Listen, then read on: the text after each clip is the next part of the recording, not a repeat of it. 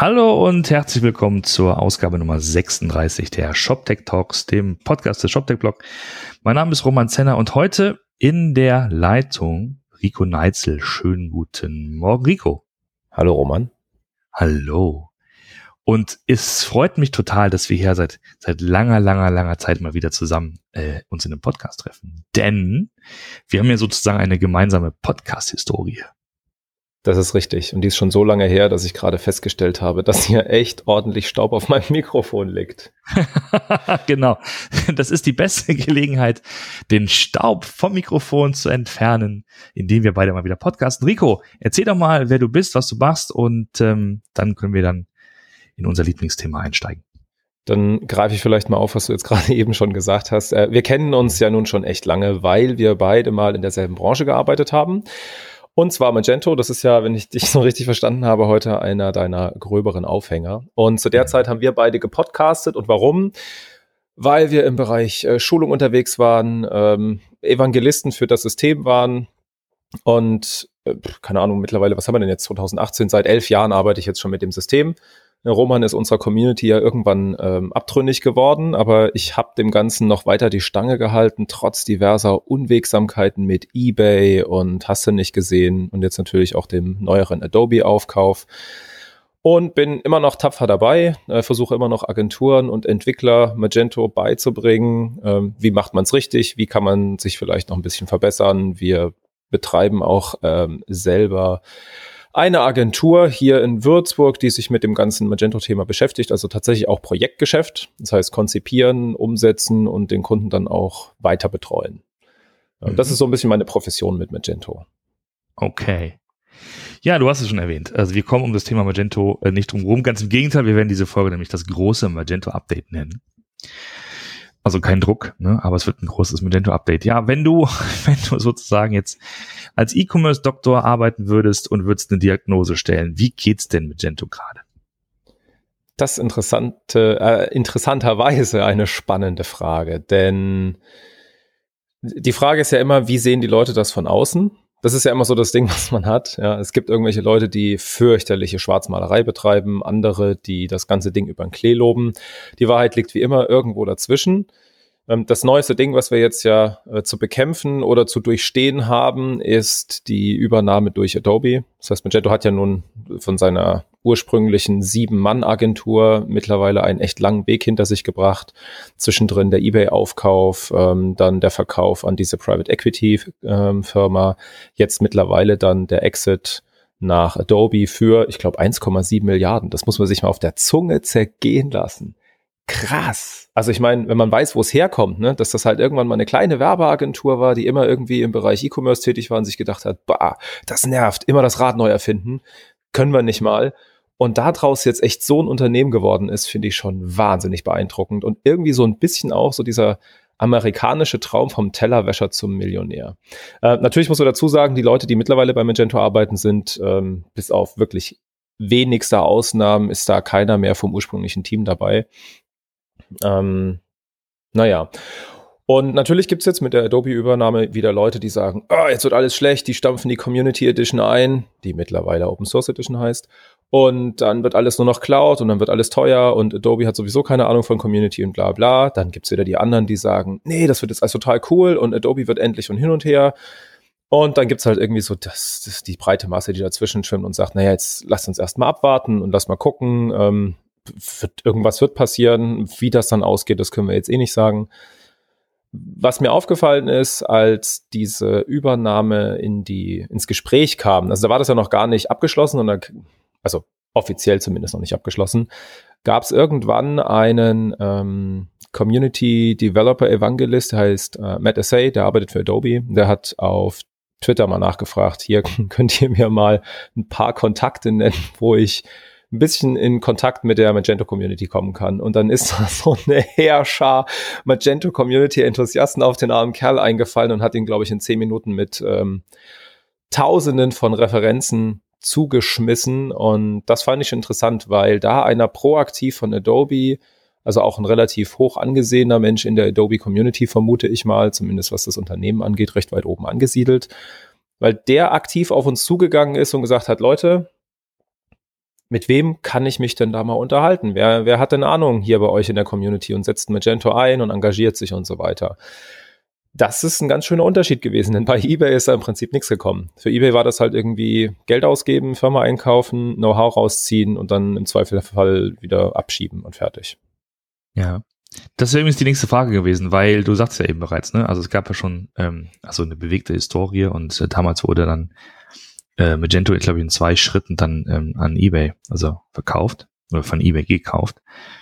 Und ich meine mich zu erinnern, da gab es doch diese Initiative, dieses PayPal X, glaube ich, hieß es damals. X-Commerce, ja. X-Commerce, nicht PayPal X, X-Commerce, genau. Und ich weiß gar nicht mehr, wie das damals lief. Das war doch irgendwie so die Idee von einem, von einem Framework, oder? Wo man, wo, wo Magento sozusagen äh, äh, äh zu umgebaut werden sollte. Ja, oder zumindest ein Teil davon. Das, was da tatsächlich die große Idee dahinter war, habe ich, muss ich ehrlich gestehen, äh, nie so richtig verstanden. Ähm, ich, sagen wir es mal so, das, was bei mir am Ende hängen geblieben ist, man sollte so eine Art äh, großes Ökosystem aus unterschiedlichsten äh, Dienstleistungen und Softwareprodukten erstellen, das voll integrativ zusammengesteckt werden kann. Kommt dir vielleicht so ein bisschen bekannt vor. In der Firma, in der du jetzt arbeitest, wird das ja ähnlich gehandelt. Und ähm, das aber eben auf recht große Beine und äh, breite Füße gestellt werden. Ähm, war natürlich ein mega Rohrkrepierer am Ende, aber immer ein schöner Hype und ein riesen Bass außenrum. Aber ich vermute einfach, das mit Gewalt so hinzuzimmern, das klappt einfach nicht. Das ist wahrscheinlich was, was sich irgendwie über längere Zeit entwickeln muss. Ich kann mich noch dran erinnern, um mal ganz kurz noch ein anderes Shopsystem ins Gespräch zu bringen. Es gibt ja Oxid. Und ähm, auch damit hast du ja schon deine Erfahrungen gesammelt. Und ich kann mich an irgendein Gespräch vor vielen, vielen Jahren mit Roland Fesenmeier erinnern. Und der, also ähm, einer der, ich glaube, einer der Geschäftsführer, oder? Oder der Inhaber? Ich habe keine Ahnung. Okay, von äh, Oxid. So, jedenfalls hatte der irgendwann mal so die Idee, Mensch, eigentlich ist es doch total bekloppt, dass diese ganzen Dinger immer so Monolithen sind und alles abbilden von Katalogbrowsen, CMS-Inhalte anzeigen, dann das Backend, die Bestellverwaltung, den Checkout-Prozess und so weiter. Und seine Idee damals schon, war, dass man das eher modularisiert, dass man sagt, okay, ich benutze die Datenstruktur von Oxid, ich benutze das Frontend von äh, Shopware, aber den Checkout von Magento und die Bestellverwaltung macht dann irgendwas anderes. Und die Idee fand ich ziemlich kühn, eigentlich cool, weil man sagt, okay, ich nehme mir halt das Beste aus allen Welten. Hm. Aber es ist halt nicht so einfach. Also auch Oxid macht ja seit Ewigkeiten an dem Projekt rum, dass man sagt, okay, ich habe quasi mein System eher, es ist so eine, so eine gesichtslose API und da kann ich halt vorne dran andocken, was ich will. Und dieser Schritt, der jetzt momentan so durchs Netz geht mit diesen PWAs, also Progressive Web Apps, ist ja letztlich das, ich habe eine HTML- und JavaScript-Bibliothek bei mir im Browser laufen und die konnektiert zu irgendeinem Dienst. Und dieser Dienst kann ein Magento-Shop sein, der mir dann Produkte darstellt, der mir ein Checkout bereitstellt und so weiter. Das kann aber irgendwas anderes sein. Ja, und vor allen Dingen habe ich dann auch die Möglichkeit, einfach aus unterschiedlichen Diensten zusammen Inhalte zu erstellen. Das heißt, die CMS-Inhalte kommen halt dann tatsächlich aus einem echten CMS und nicht aus dem Shop-System, weil das Shop-System auch fürs Frontend zuständig ist. Und das ist schon ein ziemlich spannender Ansatz. Ähm, bei Magento jetzt seit einem guten Jahr aktiv in der Entwicklung. Das heißt, auch Magento arbeitet selber an dem Thema PWA. Es gibt, glaube ich, drei ähm, frei verfügbare äh, PWA-Implementationen, die jetzt unabhängig von Magento laufen. Und ich persönlich glaube, das wird einfach noch so ein gutes Jahr dauern, bis wir da an den Punkt kommen, dass wir sagen, okay, ähm, das, das funktioniert so in der Form. Ähm, jetzt aktuell, so die Demos kann man sich angucken. Hier und da gibt's noch Bugs. Besonders schick sieht das auch noch nicht aus und es ist noch weit weg von äh, dem, was wir jetzt äh, built-in in Magento mit einem echten, der Shop liefert HTML zurück ähm, haben, aber wir sind auf einem guten Weg und die Leute haben halt Lust darauf. Da heißt aber auch für Entwickler wie mich, die von JavaScript nur wenig Ahnung haben, das ist halt echt ein harter Brocken, den ich da bemeißeln muss. Also ich weiß noch nicht, ob ich auf den Berg steige oder ob ich dann lieber äh, anfange, mir unten drunter einen Tunnel zu graben und irgendwas anderes ja. zu machen. Lass uns das mal eben äh, ein bisschen aufdröseln. Also das eine war nochmal das Thema äh, eBay und jetzt ähm, äh, Adobe. Würdest du sagen, dass dass aus der Erfahrung mit eBay und jetzt den Beginn, den Beginn der, ähm, der Beziehung zu Adobe es doch Unterschiede gibt, dass man sozusagen das Ganze nicht quasi komplett gleich sehen kann, sondern dass es sich abzeichnet, dass zumindest schon mal von Adobe-Seite Signale gibt, dass man, dass man zumindest versucht, auf die Community zuzugehen und mit denen zu arbeiten. Also stimmt mich das ein bisschen optimistischer? Also, ja, das ist im Grunde keinen, keine verkehrte Sichtweise. Das Ding ist natürlich alles super spekul äh, spekulativ, weil was einer sagt und was einer macht, das ist immer so eine Sache. Ja. Ähm, der Indikator für mich, dass von Adobe-Seite jemand proaktiv gekommen ist und gesagt hat, Mensch Leute, lasst uns doch mal irgendwie ein bisschen zusammen gucken, ist schon für mich eigentlich ein gutes Zeichen. Ja. Was letztlich dann tatsächlich mit der Community oder auch mit der Software an sich passiert und durch dem, was mit der Software passiert, bedingt das natürlich auch, was mit der Community passiert. Ähm, das natürlich mh, schwierig zu sagen, weil sich Adobe massiv auf das Thema Cloud hm. gestürzt hat und das natürlich auch ziemlich gut lösen kann. Die haben ja zum einen ähm, diese Creative Cloud Geschichte, dann gibt's noch die Experience Cloud, also es sind ja zwei unterschiedliche Geschäftsfelder, die die da betreiben. Hm.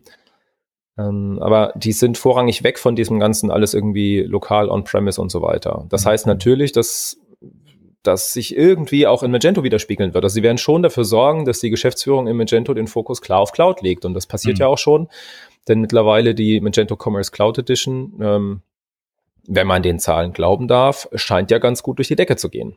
Ja. Wobei da auch nicht alles Gold ist, was glänzt. Ähm, die haben mit denselben technischen Problemen zu kämpfen wie alle anderen auch. Und das merkt man auch. Wir betreuen aktuell, ich glaube, zwei Projekte, die da in dem Bereich aktiv sind das ist schon, ähm, naja, es gibt halt so die ein oder anderen Schwierigkeiten, wenn du die Cloud Edition einsetzt. Auch da wollte ich noch äh, später äh, mit dir drüber sprechen. Nur mal kurz zu, ähm, äh, zu der Frage, okay, wie macht sich denn Magento in dem Adobe-Kontext? Also klar ist, wir haben da eine, eine Anwendung, also Technik gesehen, eine PHP-Anwendung, die in irgendwie jetzt in Java-Stack äh, implementiert werden soll, muss. Ne? Ich meine, die, man merkt daran natürlich klar ist, dass die dass Adobe die, die, die Story natürlich äh, gut findet, zu sagen, wir haben jetzt hier so ein weltweit bekanntes äh, System mit extrem vielen Entwicklern und, und äh, einer guten Sichtbarkeit. Und wir werden das unseren Enterprise-Kunden verkaufen, die halt bislang äh, die Experience Cloud nutzen. Ähm, und die Frage ist ja natürlich A, inwieweit geht das technisch und B, inwieweit, inwieweit passt die, passt die Kundengröße. Ne? Also ich glaube, die Leute, jetzt also im überwiegenden Maße Magento einsetzen, sind nicht exakt die gleichen, die ähm, den Experience Manager zum Beispiel einsetzen. Also er seht da sozusagen zwei, zwei äh, Fälle in, oder Herausforderungen, die, die gemeistert werden müssen. Ja, das ist ja genau das, ähm, was ich letztens auch oder letztlich auch gemeint hatte mit äh, das, was mit der Software passiert, wird letztlich auch die Community verändern. Denn wenn man sagt, okay, wir fokussieren uns sehr, sehr stark auf den größeren Enterprise-Bereich, dann werden die Händler, die jetzt momentan Magento einsetzen, sehr wahrscheinlich hinten runterfallen. Ja. Zum einen, weil die Software stärker darauf ausgerichtet sein wird, ähm, auch die Einsatzart der Software wird stärker darauf ausgerichtet und in dem Fall wird es für die normalen Händler schlicht wahrscheinlich sogar zu teuer werden, so einen Magento-Shop zu implementieren. Das Problem haben wir jetzt schon. Die ja. meisten also ich kann vorrangig natürlich jetzt aus dem deutschsprachigen Raum reden. Die meisten Händler hatten ja, als damals Magento rauskam und auch viele Jahre danach immer noch diese Denke, aha, die Software kostet nichts, dann ist das ja total günstig. Ja. Hat sich leider mit Magento genau das Gegenteil gezeigt. Äh, die Software ist halt extrem mächtig und obwohl die kostenlos ist, ist der Integrationsaufwand ähm, nicht zu vernachlässigen und das ist teilweise echt eine ganze Stange Geld. Und das kann sich ein kleiner Händler dann auch einfach nicht mehr leisten. Das heißt, so ja. eine Magento-Implementation, die kann irgendwo so zwischen, ich sag mal, 25 bis 250.000 Euro locker kosten, je nachdem, was man halt damit machen möchte, welche Features man gerne noch zusätzlich haben will, wie ausgefeilt das Frontend sein soll, wie viel Performance man in dem Ding auch braucht. Das mhm. sind ja alles Punkte, die dann damit reinspielen und die man so von, von außen gar nicht so richtig auf dem Schirm hat. Ja, ja. weil es ist nicht so, ich installiere mir das und dann läuft das quasi im maximal performanten Bereich. Ja. Das ist wie beim ja. Auto. Ich kann halt ein kleines Auto mit wenig Leistung haben oder ich stecke halt mehr Geld rein oder tune an dem Ding noch ein bisschen rum und dann wird das schon auch besser. Hm. Jedenfalls bis zu einem begrenzten äh, Maße. Ne? Du wirst wahrscheinlich kaum irgendwie einen Ferrari-Motor in den äh, sprichwörtlichen Trabi reinbauen. Also irgendwann ist wahrscheinlich auch dann Schluss mit dem Trabi. Naja, da bist du tatsächlich dann bei dem Punkt, dass du sagst, du hast halt so viel an dem Ding umgebaut, dass von dem Trabi nicht mehr viel übrig bleibt. Ja, das stimmt. Und das ist ja teilweise im Magento auch so. Es gibt ja Bestrebungen, ähm, einfach verschiedene Teile von Magento auszuknipsen und durch andere Sachen zu ersetzen. Und da bist du natürlich dann irgendwann an dem Punkt, wo du sagst, okay, wie viel Magento ist denn da eigentlich noch drin? Oder was verstehe ich unter Magento? Ist Magento dann so eine Art äh, Dogma, nach dem ich arbeite? Mhm. Aber die einzelnen ursprünglich mal geschriebenen Codezeilen sind alle ersetzt worden, aber das Dogma ist immer noch dasselbe. Dann kannst du schon sagen, ja, wir setzen Magento ein. Wenn man aber vom ursprünglichen Zeug nichts mehr übrig hat, könnte man genauso gut sagen, naja, eigentlich ist kein Magento mehr. Wir haben, keine Ahnung, den Katalogbereich durch irgendwas anderes ersetzt, die Suche ist durch irgendwas anderes ersetzt worden, den Checkout haben wir auch rausgenommen, weil das jetzt extern beim Zahlungsdienstleister komplett liegt. Ähm, wie viel bleibt denn dann da noch, wenn man dann, keine Ahnung, äh, eine Wavi anbindet, bei der die Bestellungen verarbeitet werden, hast du ja kaum noch was, was du benutzt. Mhm, also genau. wie viel Magento ist das dann noch oder wie viel ähm, Shopsystem. Ja. Und das ist auch durchaus ein Weg, den, den, den Händler gehen, dass sie so Stück für Stück die Standardsoftware ersetzen durch Eigenentwicklung, ne? Und dann bleibt vielleicht im Kern der Checkout oder so, den man halt ungern ähm, selbst bauen möchte. Ne? Der bleibt halt bei der Originalsoftware und der halt ganze Rest, der ganze Frontend. Du sagst eben PWAs, ne? Das sind halt Themen, die, die dann extern gelöst werden. Um das Ganze noch komplizierter zu machen, gibt es jetzt nun auch eine Zweier-Version von Magento schon seit einiger Zeit. Das heißt, zu der Frage, was passiert mit den Leuten, die jetzt äh, auf einmal Adobe-Kunde sind, haben wir noch sozusagen die Frage, was macht, wenn man die, die grob vor dem Sprung stehen, von der 1 auf die 2er Version? Wie ist denn da so die, die, die Wahrnehmung oder die, der, der Puls in der, in der Szene? Schwierig. ähm, ich bin ja nun nicht vom Unternehmen oder vom Herstellerunternehmen eingekauft, von daher kann ich so ein bisschen ähm, freier von der Leber reden. Ja, sehr gerne. Ähm, Bitteschön.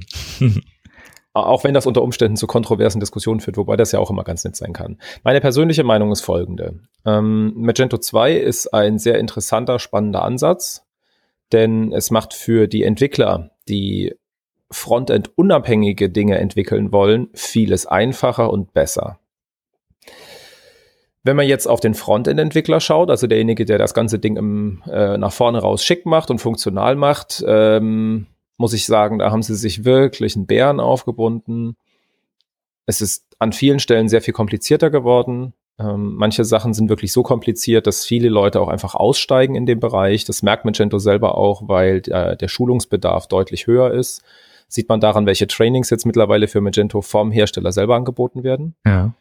Ähm, das heißt, gerade dieser ganze Themenkomplex äh, JavaScript drückt extrem stark in den Fokus, was ja mit PWA sowieso kommen wird, aber die Art und Weise, wie Magento bestimmte generische Elemente im Frontend rendert, wird sehr, sehr stark von der XML-Struktur beeinflusst. Jetzt hat man damals bei Magento 1 ja schon rumgemeckert, oh, so viel XML. Ähm, das ist in Magento 2 natürlich noch deutlich schlimmer geworden also namentlich sind das diese sogenannten UI-Components. Ja. Die sind, wenn man die mal verstanden hat, sicherlich ganz cool, kann man eine Menge mitmachen, ähm, sind aber sehr zeitaufwendig, weil man halt irrsinnig viel schreiben muss, damit man im Frontend halt irgendwie, ich sag's mal, überspitzten Button sehen kann. Hm.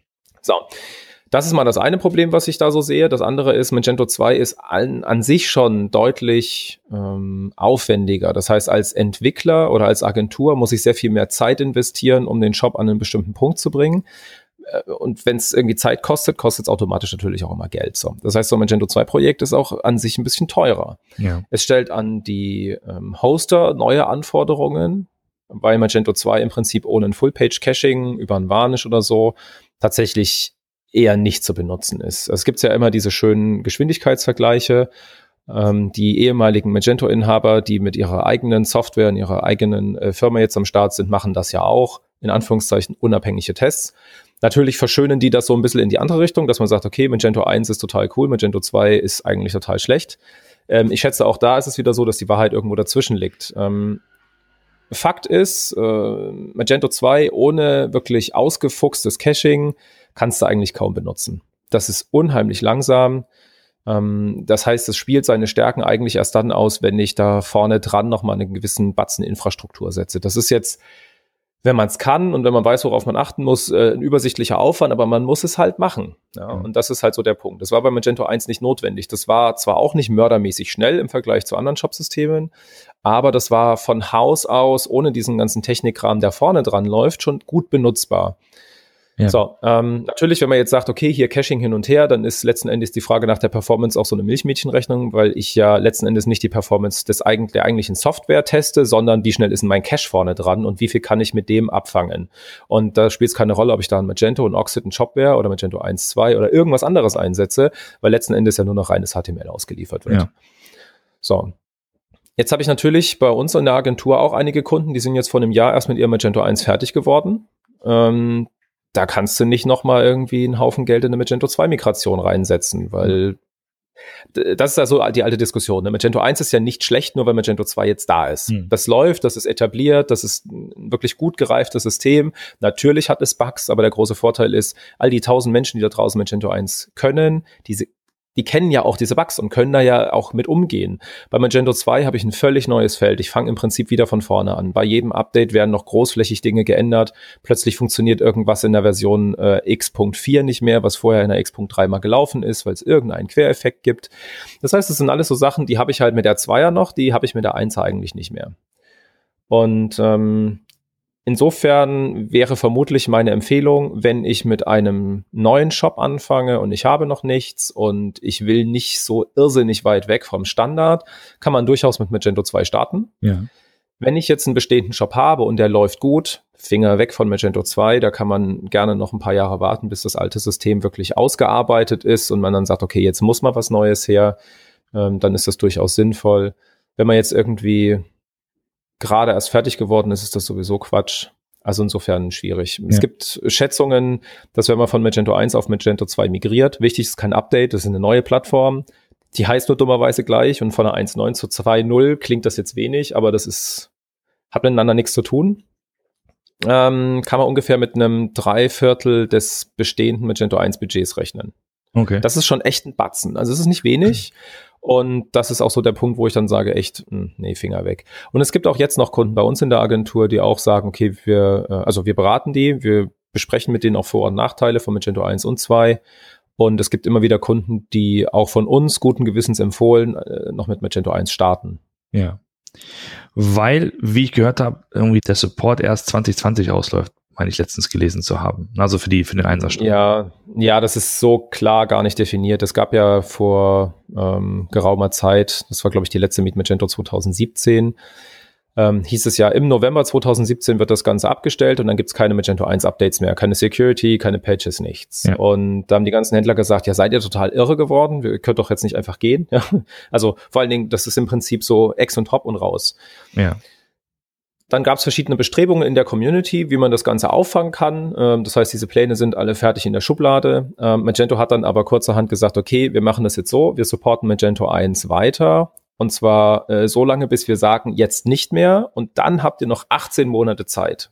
Ah, okay diese offizielle Aussage, so, jetzt hören wir auf damit, in 18 Monaten ist Schluss, gab es bisher nicht. Aber es gibt irgendwo ein Roadmap-Dokument oder ich glaube, es sind irgendwie ähm, Geschäftsbedingungen, Lizenzbedingungen, irgendwas. Und da steht drin, dass ähm, für, ich glaube, April 2020 wirklich der Hammer fällt. Okay. Was ich jetzt noch nicht gemacht habe, ist mal auszurechnen, ähm, wie viel 18 Monate runter das ist. Und dann müssen wir mal gucken, wann die offizielle Aussage kommt. Ja, verstehe. Aber ich weiß, dass es etliche Leute in der Community gibt, ähm, die sagen, boah, ich bin froh, wenn Magento endlich da den Hammer fallen lässt, weil wir dann weitermachen können. Es gibt ja, also so wie ich mitbekomme, immer mal wieder so Bestrebungen, das Ganze zu forken oder sozusagen dann ähm, mit der Community das Ganze weiterzupflegen. Wie?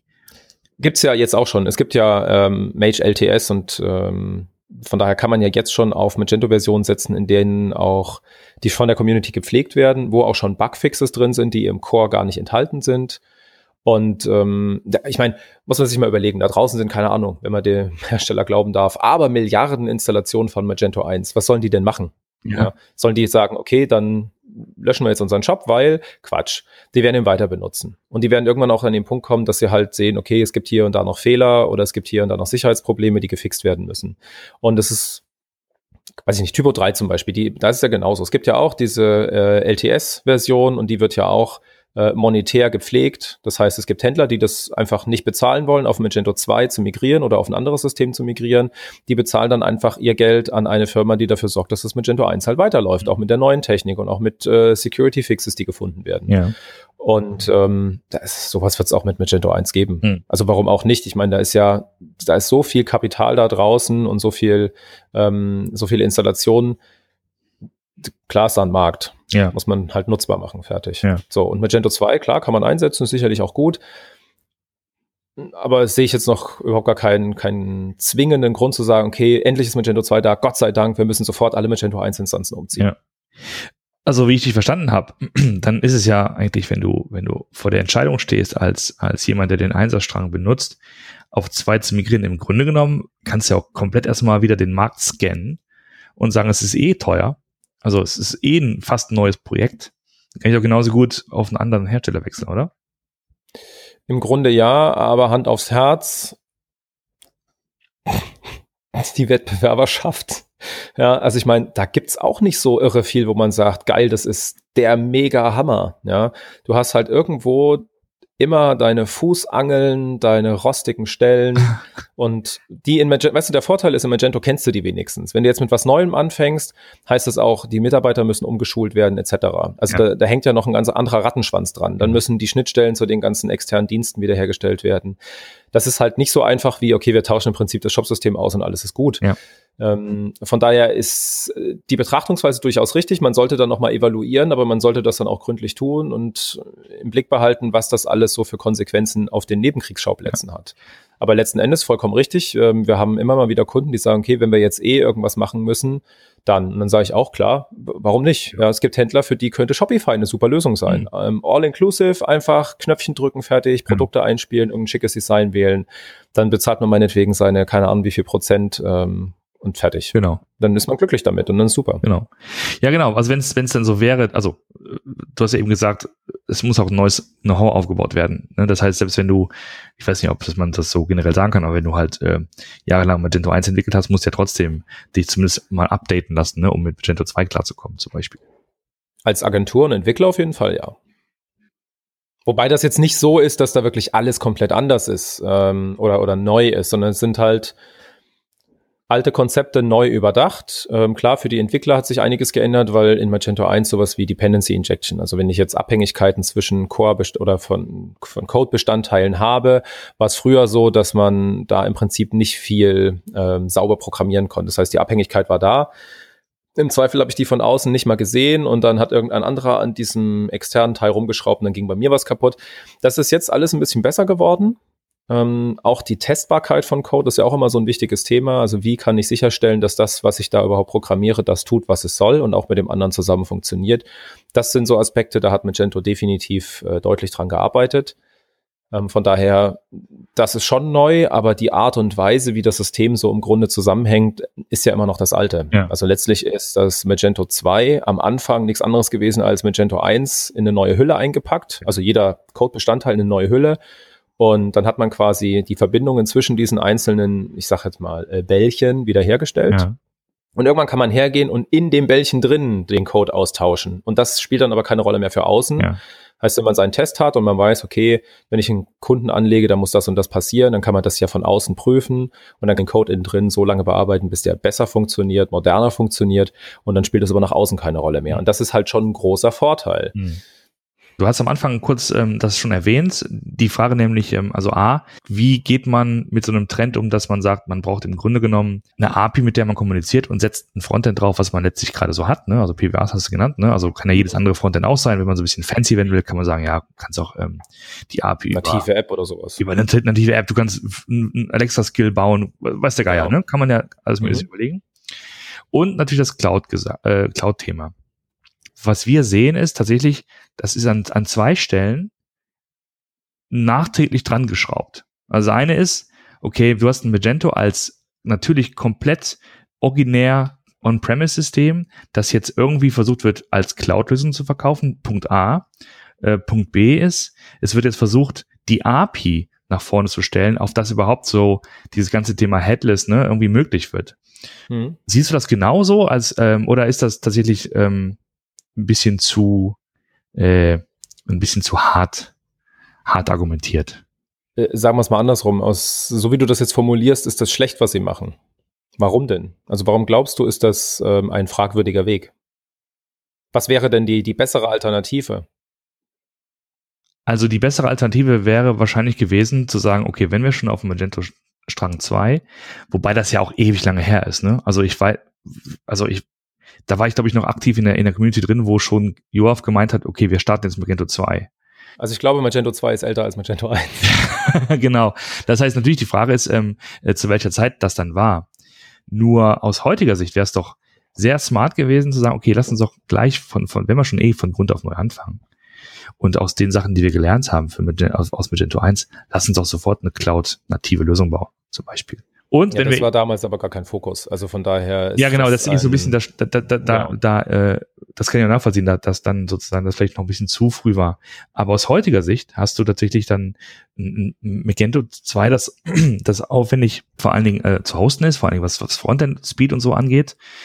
Aber jetzt soll trotzdem das ganze Thema Cloud und das ganze Thema API First äh, geritten werden. Und das ist irgendwie, wirkt für mich einfach dran geschraubt. Natürlich, weil es natürlich sich gut vermarkten lässt, ne?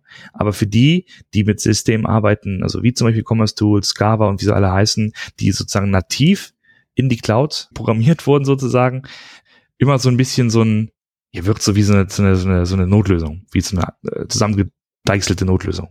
Ich kann mich noch an ein Gespräch erinnern, äh, da saß ich bei dir auf der Couch, das ist glaube ich jetzt zwei Jahre her. Ähm, da haben wir uns drüber unterhalten, was die technische Lösung hinter so einem Cloud-Dienst ist und das Blöde, was, also andersrum, eigentlich ist es eine schöne Metapher, weil so eine Cloud, die ist ja undurchsichtig. Also da, ich sehe von außen so ein, so ein milchiges Gebilde, aber was da innen drin passiert, weiß ich eigentlich nicht. Ja. So, jetzt ähm, ist euer Verständnis von Cloud vielleicht ein anderes als das Verständnis, was andere Leute von Cloud haben. Ja.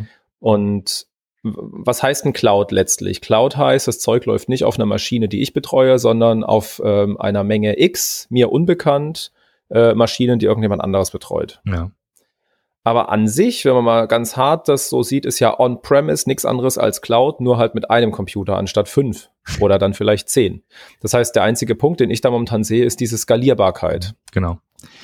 Das Thema Skalierbarkeit ist ja aber eigentlich vom Tisch, wenn man an das Thema Hardware-Virtualisierung randenkt. Ähm, wir, wir, kennen ja beide die Jungs von Sys11 und haben ja mit denen auch schon mal gesprochen und ähm, von daher ich weiß leider nicht mehr genau, wie die, wie die Technik dahinter heißt. Ich, dafür bin ich zu wenig DevOps, als dass ich da überhaupt irgendwie qualitativ belastbares Material herausbringen könnte. Aber mein Verständnis ist ja, du hast einfach eine Menge X an Maschinen rumstehen und auf denen läuft im Prinzip nochmal so eine Metaebene. Und in der Metaebene kannst du virtuelle, echte Computer, also virtuelle, echte Computer klingt auch blöd, äh, virtuelle Computer schaffen und denen kannst du Ressourcen zuteilen. Ja.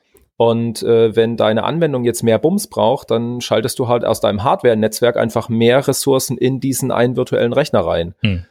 So, und ähm, am Ende ist das aber auch genau das Gleiche, was wir vor 20 Jahren schon hatten. Da steht halt irgendwo eine Maschine. Nur jetzt ist die Maschine halt eine virtuelle und früher war sie halt eine physikalische. Mhm. So, warum war das früher alles so ätzend? Wenn die physikalische Maschine ausgereizt war, dann musste ich irgendwie aufwendig den ganzen Kram umziehen. Das ging nicht so schnell. Das war immer mit einem mega Bass verbunden. Und das hat man jetzt ja gar nicht mehr. Mhm. Von daher ist äh, die Cloud Edition von Magento am Ende ja auch nur on-premise, aber die läuft halt im Prinzip auf einem skalierbaren großen Cluster. Ja. So. Euer Ansatz von Cloud ist aber, wenn ich das damals richtig verstanden habe, ein ganz anderer. Ja, genau. Und das ist vielleicht so ein bisschen, ähm, das, da geht man schon ins Detail, denn mir geht's hier bei der Frage um dieses, äh, dieses Thema so Single versus Multitenant, ne? dass du sagst, okay, du hast eine Lösung. Nehmen wir mal, nehmen wir mal, nehmen wir mal ähm, nehmen wir mal Netflix, ne? Also als Beispiel, mhm. wenn du halt natürlich da äh, dich anmeldest, es ist ein, Software as a Service, du kannst sofort die, die große, die große Netflix-Applikation nutzen, äh, ohne dass für dich die Rico Neitzel Netflix-App irgendwo läuft, ähm, und zwar isoliert, ne? Genauso mhm. bei Shopify, genauso bei Commerce Tools ist eine, eine Lösung und das Multitenant, im Grunde genommen gibt es einen, einen Eintrag in die User-Tabelle und dann kannst du halt einfach das System nutzen. Was halt genau. passiert ist bei Magento ist oder bei allen anderen, die das ist ja nicht nur Magento, die sich Cloud schimpfen, sondern eben halt auch viele andere. Dann wird eben sowas wie, keine Ahnung, schmeißt Magento in so einen Docker-Container, schmeißt den irgendwie in die Cloud, sagst dann, das ist in der Cloud. Hast aber immer noch die einzelne äh, Instanz, die läuft und musst die im Zweifel immer updaten, singulär. Und genau, kann es ja passieren, richtig. dass so quasi, weiß nicht, ob Magento das selber hostet oder, oder das ähm, sozusagen im Auftrag dann macht, aber 10, 100 davon aus, Instanzen kauft, ne? ja. parallel. Ja, genau. Mhm. Und das ist richtig. Genau. Und das ist, glaube ich, einfach so, ähm, wo sich wahrscheinlich einfach so die Frage der Definition von Cloud ein bisschen unterscheidet. Ne? Was, was, was meinen die, was meinen, was meinen andere tatsächlich. Ne? Wobei man ja auch sagen muss, es hängt ja davon ab, was du für ein Ziel erreichen willst. Wenn wir jetzt zum Beispiel mal an äh, Commerce Tools denken. Ja. Wenn irgendwo ein böser Wicht kommt und in euren Code äh, irgendwas einschleust, dann geht halt die ganze Plattform einen Bach runter. Ja? Im Zweifelsfall habt ihr eine Downtime von zwei Tagen und das betrifft alle eure Kunden auf einen Schlag. Bumm, sind die alle weg. Ihr habt mega Druck, das Ding wieder ans Netz zu kriegen. Dann macht vielleicht noch euer Hoster schlapp. Also irgendeine Scheiße passiert ja. und das ganze Netzwerk ist weg. Ja. Das ist wie bei Netflix. Wenn Netflix äh, einen Bach runtergeht, dann ist einfach mal zentral alles gestört. Siehe AWS. Ja? Wenn die AWS einen Bach runtergeht, dann gehen diverse große Dienste nicht mehr. Ja. Das andere Ding ist, wenn du jetzt sagst, okay, ähm, du hast dann einzelne kleine Installationen laufen ja. und die laufen auf einem gemanagten Cluster, dann hast du diese, diese Ausfallwahrscheinlichkeit ähm, schon mal deutlich reduziert weil du einfach sagst, okay, da kann im Prinzip ein Kunde ausfallen, aber das reißt nicht sofort alle anderen mit in Ruin, sondern halt nur den einen. Ja. Und dann hast du ja das nächste Ding. Ich kenne das zum Beispiel bei diesem klassischen Agenturhosting von Typo 3 Agenturen. Die haben irgendwo eine zentrale Typo 3 Installation und symlinken dann alles andere da rein. Mhm. Dann mal eine kurze Frage zwischendrin. Wie technisch ist denn euer Publikum eigentlich? Das ist weil wir zwischendrin was Es ist vollkommen okay. genau die richtige, genau die richtige Tiefe, die wir, die okay, gerade spielen. Super. super. Ähm, naja, ne. Man muss ja mal ein bisschen aufpassen. So, also, und dann haben die halt da so ein äh, Symlink in so ein äh, Source-Verzeichnis und alle, keine Ahnung, 40 Kunden auf diesem einen Server benutzen dieselbe Typo 3-Instanz und dann geht bei irgendeinem Kunden irgendwas in die Hose. Also, weißt du, das ist so dieses Ding, je mehr du zentralisierst, umso größer erzeugst du halt einen Flächenbrand, wenn Scheiße passiert. Und die Frage ist, will man das oder will man das nicht? Und dann muss man da quasi auch gucken, wie kann ich das im Zweifelsfall abfedern, wenn das doch passiert. Ja. das ist mal grundsätzlich richtig. Ne? Ähm, das ist zwar, ähm, das ist zwar nicht passiert, also weder bei Commerce noch bei AWS in dem Maße, ne, weil natürlich auch A, entsprechende Mechanismen existieren und B, die Systeme ja auch nicht ganz zentralisiert sind, sondern was ja passiert ist, dass, also gerade bei Netflix zum Beispiel, ne, also du kannst ja Netflix-Film schauen, auch wenn die Suche kaputt ist, weil es einfach separate Systeme sind. Und genauso kannst du bei Commerce Tools wahrscheinlich weiter suchen, auch wenn du äh, nicht mehr bestellen kannst. Also äh, Worst-Case-Szenario wäre. Also so, so ganz, so ganz stimmt dieses Single Point of Failure nicht, aber ich gebe dir recht, das ist natürlich was, was du natürlich nicht hast, wenn du, wenn du einzelne Container hast. Ne? Entscheidend ist wahrscheinlich letztlich für dich die Frage, okay, was willst du als Kunde erreichen? Also wo glaubst du, dass du, dass du am besten aufgehoben bist? Ne? Wenn du auf, dein, auf deiner eigenen Instanz sitzt mit deinen eigenen lokalen oder, oder isolierten Daten äh, und selbst verantwortlich dafür bist, oder denkst du dir, naja, eigentlich ist es mir lieber, wenn ich Teil des großen Ganzen bin, bekomme eben halt auch alle Updates mit zum Beispiel ne? und muss mich da nicht kümmern. Eine andere Frage, die sich mir auch immer stellt, ist, wenn man jetzt diese Multitenant-Systeme hat, dann hängst du ja latent auch security-technisch immer mit den anderen zusammen. Das heißt, wenn aus irgendeinem Grund irgendwas schief läuft, kann es halt passieren, dass der komplette Datenbestand exposed wird, was du jetzt bei so einer ähm, containerbasierten Einzelinstallation, die in so einem Cloud-Netzwerk von Computern läuft, also in einer Hardware-Cloud sozusagen und ja. nicht in einer Software-Cloud, Vielleicht ist das eine ganz gute Unterscheidung. Magento ist eine Hardware-Cloud und Commerce Tools ist eine Software-Cloud. So, jedenfalls, ähm, du, du hängst ja quasi mit einem halben Bein immer bei den anderen auch mit drin. Und wenn jetzt irgendwie mal was schief geht, dann müssen halt alle gleichzeitig den Kopf hinhalten. Und das hast du halt bei Magento zum Beispiel in der Form, so wie die das jetzt momentan umgesetzt haben, ja aktuell nicht. Hm, kann man so und so sehen, ne? Man kann das ja fast dann schon den, den Kreis schließen. Im Grunde geht es einfach um die Definition von Cloud. Ne? Was, was denkt man, also was, was, was meint man damit, wenn man Cloud meint? Für mein Verständnis ist es tatsächlich, dass die allermeisten mit Cloud meinen, okay, wir haben eine Software geschrieben, die läuft auf dem Server. Wir schauen, dass es für euch auch auf Servern läuft, nennen das halt Cloud. Ne? Das ist die eine Seite und die andere ist eben, wir haben mhm. was gebaut, was halt nativ in der Cloud läuft mit allen Vor- und Nachteilen dann entsprechend.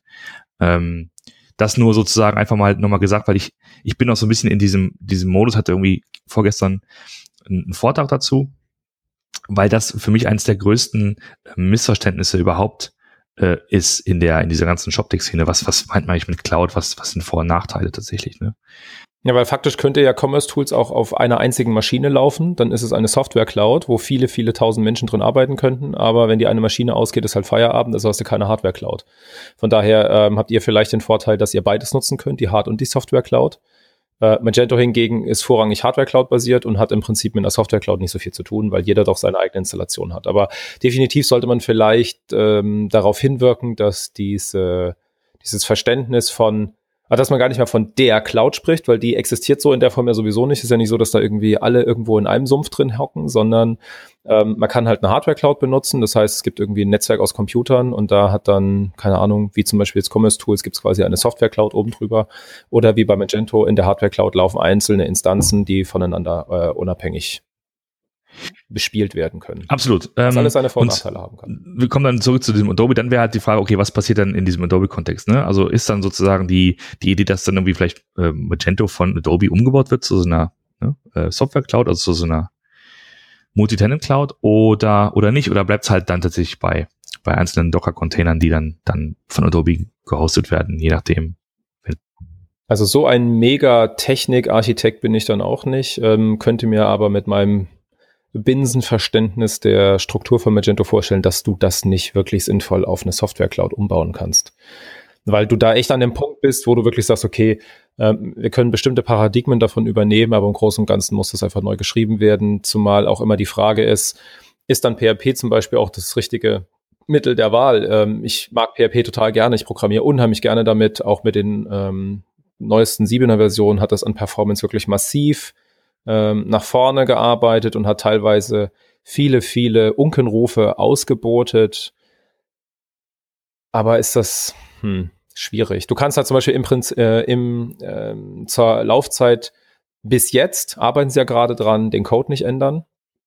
Ähm, von daher müsstest du dann quasi so eine Instanz, wenn die dann nicht mehr stateless arbeitet, sondern vielleicht, weißt du, also da sind so viele Sachen, die dann irgendwie mit reinspielen, auch Konzepte, wie arbeite ich jetzt da dran, ähm, muss man einfach nochmal überdenken. Und da gibt es vielleicht auch bessere Lösungen dafür. Ja, absolut.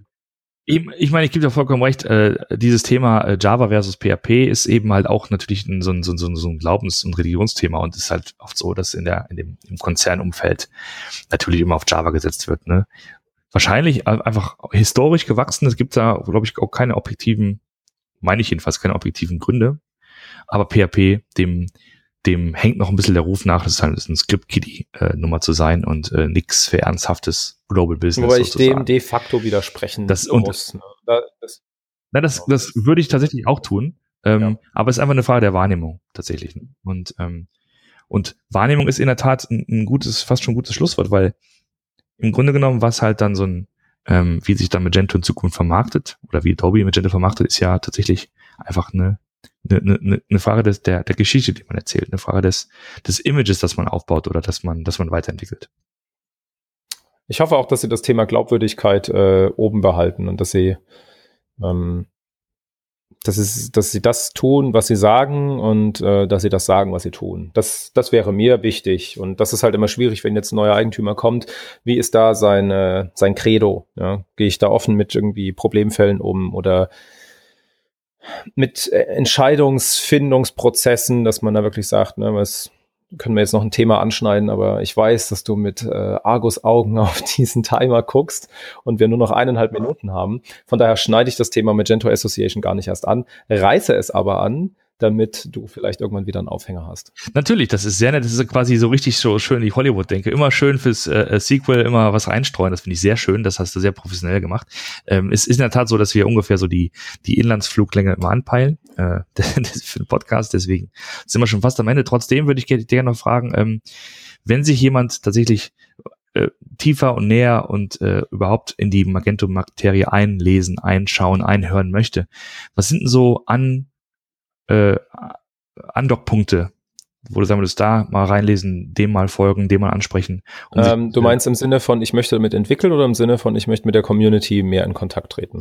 Äh, alles. Also ich möchte so, ich bin sozusagen ein Händler, ein Hersteller, ich möchte, möchte mal grundsätzlich vom, vom, vom Business her verstehen, was Magento so macht und vielleicht äh, nutzen, aber genauso gut auch für Entwickler, die wissen wollen, okay, wir nutzen schon Magento, aber wir kommen bei gewissen Sachen nicht weiter. Was sind so die, die typischen Punkte? Okay, dann äh, kannst du oben links noch äh, Dauerwerbesendung einblenden. ähm, nein, also ähm, was definitiv jetzt demnächst stattfindet, ist im Oktober die Magento Unconference. Ja. Das ist ein guter Anlaufpunkt, weil man da einfach mal werbefrei und ungefiltert Meinungen zu Magento einsammeln kann, weil die Teilnehmer dort im Prinzip alle sich irgendwie mit diesem Thema schon seit Jahren beschäftigen und da äh, jeder so seine eigene Meinung hat und man kann sich dort ganz ungezwungen mit den Menschen unterhalten bei gutem Kaffee und leckerem Essen und sich ein paar Vorträge anhören, wenn man will, aber man kann halt auch einfach rumsitzen und mit Leuten quatschen. Das ist so das Hauptthema dort. Ja. Ähm, das andere ist, es gibt von Magento ein ja, wie soll man sagen, so eine Art Linksammlung. Was ist denn so die letzten äh, Tage, Schrägstrich Wochen passiert? Die kommt normalerweise recht regelmäßig einmal am Montag raus. Das ist der Magento Monday ja. und wird von äh, Sherry Rody, das ist eine der beiden Community ähm, Hauptbeauftragten Evangelisten von Magento gepflegt. Die gibt's dann dort in den Foren. Ansonsten, äh, wenn man als Entwickler mit Magento starten will, kann ich wärmstens die Dokumentation empfehlen. Ähm, du weißt es ja noch von früher, die Dokumentation von Magento 1 war Grütze, mhm. äh, wenn sie überhaupt existiert hat. Ja. In Magento 2 ist es ganz anders. Es gibt ein großes Team und äh, Magento 2 hängt ja auch sehr, sehr stark an der Entwicklungsleistung der Community ab, auch was die Dokumentation angeht. Von daher, da kann man eine ganze Menge Sachen finden. Ähm, ich denke, das sind so ganz gute Undock-Punkte. Das heißt, du hast jetzt irgendwie hast eine Veranstaltung, hast was zu lesen und was zum Programmieren, genau. Und ansonsten hat Magento ja selber auch diverse Ressourcen, die man sich runterladen kann, um sich im Bereich, worauf kommt es denn an, wenn ich ein guter Magento-Entwickler sein will, ne, diese Zertifizierungsgeschichten, da gibt's ja Study Guides, die kann man sich ziehen. Und ansonsten einfach mal das Software-Ding installieren und mal damit rumspielen. Wird man dann schon merken, worauf man sich da eingelassen hat. Prima, dann, ähm, dann danke ich dir sehr für das, äh, das Gespräch.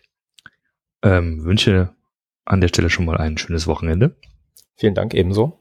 Und dass wir uns bald mal wieder live sehen. Ich, äh, pass auf, du bist ja nicht so weit weg, ne? Die Major Conference, äh, 27. 28. Oktober in Köln. Das, äh, da würde ich. Du bist herzlich eingeladen. Dankeschön. Das werde ich wohl auch echt dann annehmen, weil ich bin öfter. Und vor allen Dingen für dich und für alle anderen Zuhörer, weil das Thema Diversity immer so wichtig ist. Äh, wir haben Kinderbetreuung, das heißt, du kannst deinen Zwetschge auch noch mitbringen. Ja. Und dann kann der da gleich in die Kinderbetreuung gehen und ähm, deine Frau darf natürlich auch mitkommen, wenn sie möchte.